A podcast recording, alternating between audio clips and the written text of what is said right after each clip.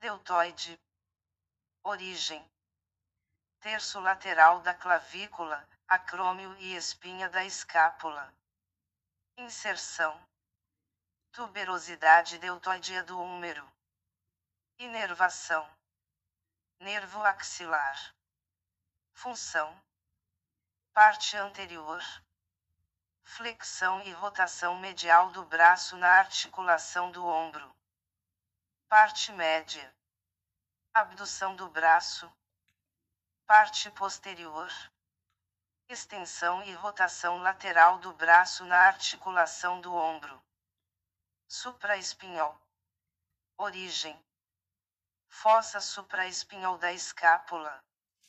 Inserção. Faceta superior do tubérculo maior do húmero.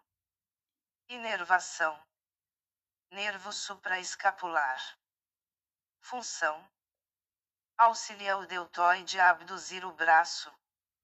Infraespinhal. Origem: fossa infraespinhal da escápula. Inserção: faceta média do tubérculo maior do húmero. Inervação: nervo supraescapular. Função: Rotaciona lateralmente o braço na articulação do ombro.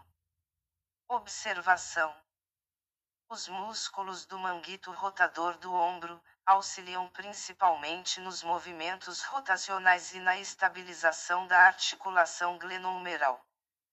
Pelo fato de a articulação glenohumeral ser relativamente instável, ela precisa de elementos estabilizadores dinâmicos e essa estabilidade será feita pelos músculos do manguito rotador.